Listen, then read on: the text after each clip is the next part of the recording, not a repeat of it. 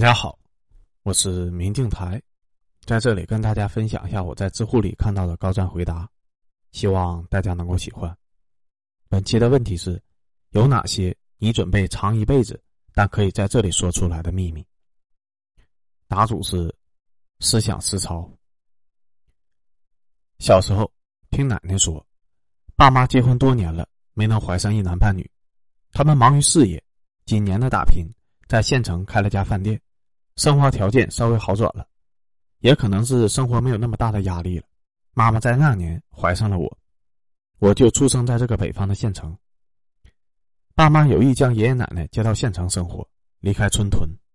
老叔立刻就表示了反对，阴阳怪气的暗示接过去的目的，对孝心一说嗤之以鼻。最后，爷爷奶奶没能来到县城，为了没结婚的小儿子。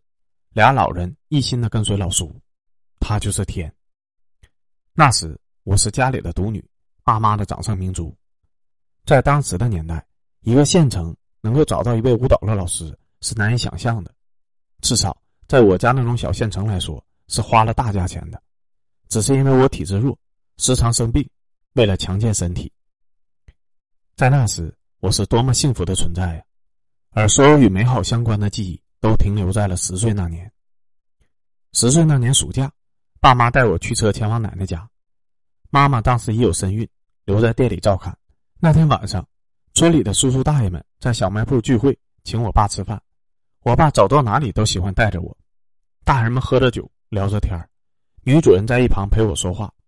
当时忘了是几点，只记得我困得不行了，叫着爸爸回家。酒桌上，老叔说：“大胖困了吧？”老叔带你回奶奶家，你爸一会儿还得打牌呢。我看见我爸明显喝多了，也不理我。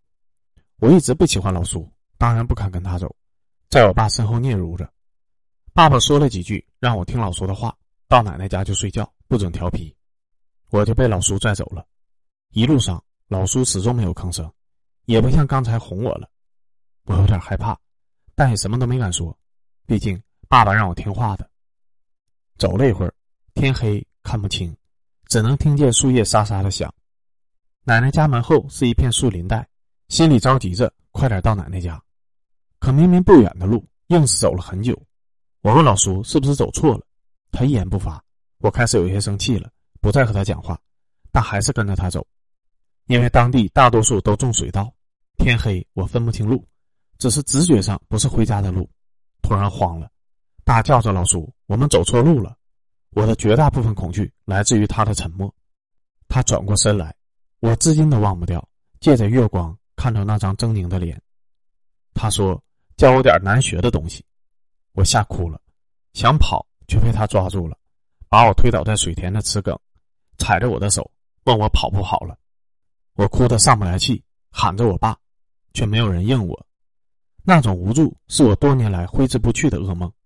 远处的一点点星光。都是我的救命稻草。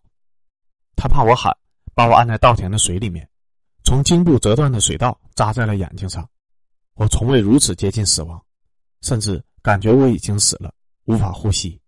水里的淤泥在口腔里的颗粒感，不知道是因为我不动了，怕我死掉，还是故意的。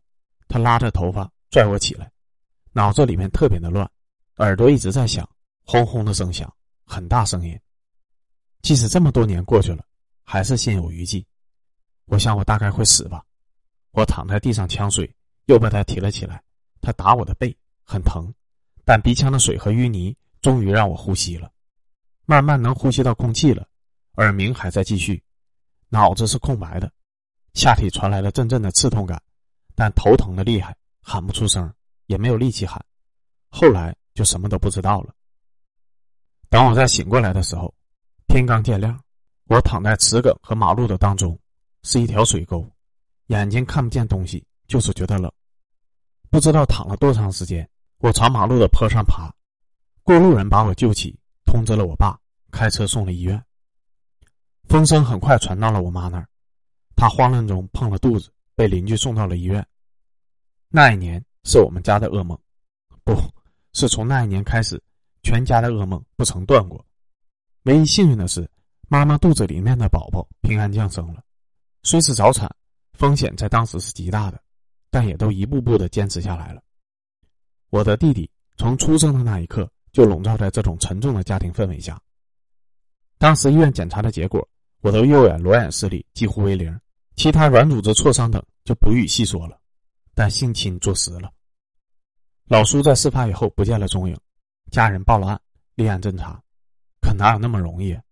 那是奶奶的心头肉，哭闹已经不能撼动父母的心了，甚至以死相逼。我爸对奶奶说了一句话：“您的孩子您心疼，我的孩子就活该去死吗？”爸爸的一时气话，奶奶生性倔强，是要头要脸的人，家里弄出这样的事情，儿子的家庭也遭了难。这都重重的打击着他，奶奶最后没能看着我长大，喝了家里的一瓶农药自杀了。老叔依旧没有消息，本打算倾家荡产也要揪出老叔的爸爸，一下子就泄气了。那段时间，我亲眼看到他的头发一白再白。那一年经历了太多，我们卖了房子，举家南下，离开了地狱。事情发生以后，我基本很少说话，也拒绝见陌生人。休学了两年，一直在做心理康复治疗，而爸爸那时很少回家，也是因为我。听妈妈说，他害怕见到我，我是他一辈子的心结。两年之后，我回到了学校，妈妈完全留在家里照顾我和弟弟。刚开始，任课老师都以为我是语言功能障碍，但我不傻，家教老师很快就把我落下的课程补了回来，回归正轨。日子就这样不死不活的走过。高二那年，老家传来了消息，老苏被抓了，潜逃七年归案了，一审判决八年零四个月，没有上诉。据说在外地已有妻儿。判决回来的路上，爸爸跟我说了好多话，我没有吭声。这几年的过往，看惯了痛苦，一旦麻木就无动于衷。奇怪的是，老叔归案以后，我的病严重了，一宿一宿的无眠。闭上眼睛，就是他满身酒气的说要杀我，无法控制的颤抖，会歇斯底里，会一言不发，头痛欲裂，脑子里就像有人对我说：“你怎么不去死啊？这么脏，你是害人精，你怎么配得上别人？”高三上学期演变成为自虐，没人理解我的行为，变得易怒，会用铁尺子的尖儿和笔尖扎手指、胳膊，停下以后又有负罪感。第二年的高考我没有参加。被父母带回家了，每天去做治疗，妈妈会陪我做一些小游戏。即使我很少说话，但妈妈坚持要我每天给她写一封信，一句话也好，一个字也好，就这样陪伴着我。很大程度上，母亲的存在是把我拉出地狱的关键力量。无论是第一次生命还是重生，都是她赠予的。二零一二年，我参加了高考，普通的一本，家里人欣喜若狂，我妈妈。如此坚强的女人，在我生病的那段时间都不曾落泪。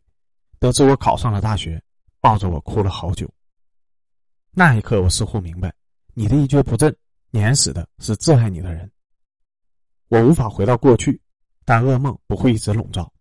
唯有拿起武器，时刻保护自己，认认真真的过好这一生。前几天的微博热搜“汤兰兰事件”，让儿童性侵事件又推到了风口浪尖。地狱空荡荡，魔鬼在人间。我们不要求挽回多少过错和伤害，只求不要再将结痂的伤口撕开，因为撕开以后是否还能愈合，是我们无法预知的。更令人难过的是，一位二十年前曾经被人侵害的姑娘，在看到汤兰兰的新户籍信息被公开以后，选择了自杀。侵犯她的人今年出狱，她对朋友说：“我看不到希望了。”某种意义上来讲，我们不是孤立的个体，我们是汤兰兰们。那种伤痛不是随意能够抹去的，它会一辈子印刻在身上。谁来帮助呢？没有人能真正的走进你的心，是那个丑陋不堪、破败凋敝的心。唯能使它愈合成长的是你自己，独自舔舐伤口，慢慢愈合。要知道，受害者还有你的至亲。你的遭遇使他们备受伤害，你的消沉抑郁对他们进行的第二次打击，刺骨疼痛却无法救赎。唯你自己真心想走出阴霾，必定云开雾散。在房思琪的初恋乐园中，每一部分都存在着窒息，比熔炉更让人难过抑郁，比溯源更让人绝望。李国华就像是胡兰成缩小又缩小后的赝品，把兽性用角色的话语粉饰太平。但是社会又不全是被蒙蔽时期的张爱玲。希望别再畏缩，希望所有的孩子都没有噩梦。现在研二，热爱生活，热爱学习，对未来有积极的规划。咫尺伤痛是我不愿再提起的梦魇。我会惧怕，但我会愈加的努力。终会有一天，我会勇敢的站出来，为受性侵害者发声。毕业后有结婚的打算，男友是大学同学，一同备战考研，知道了我的过往，了解了我的伤痛，愿意用其一生守护我。希望有此经历的孩子们以我为例，可能我做不到最好，但我们尽力而为，勇敢的走出牢笼，去看一看明天，瞧一瞧花朵，要感受生活，不仅仅为你自己，更为了那些爱你的和你爱的人们，去征朝露，去待日晞。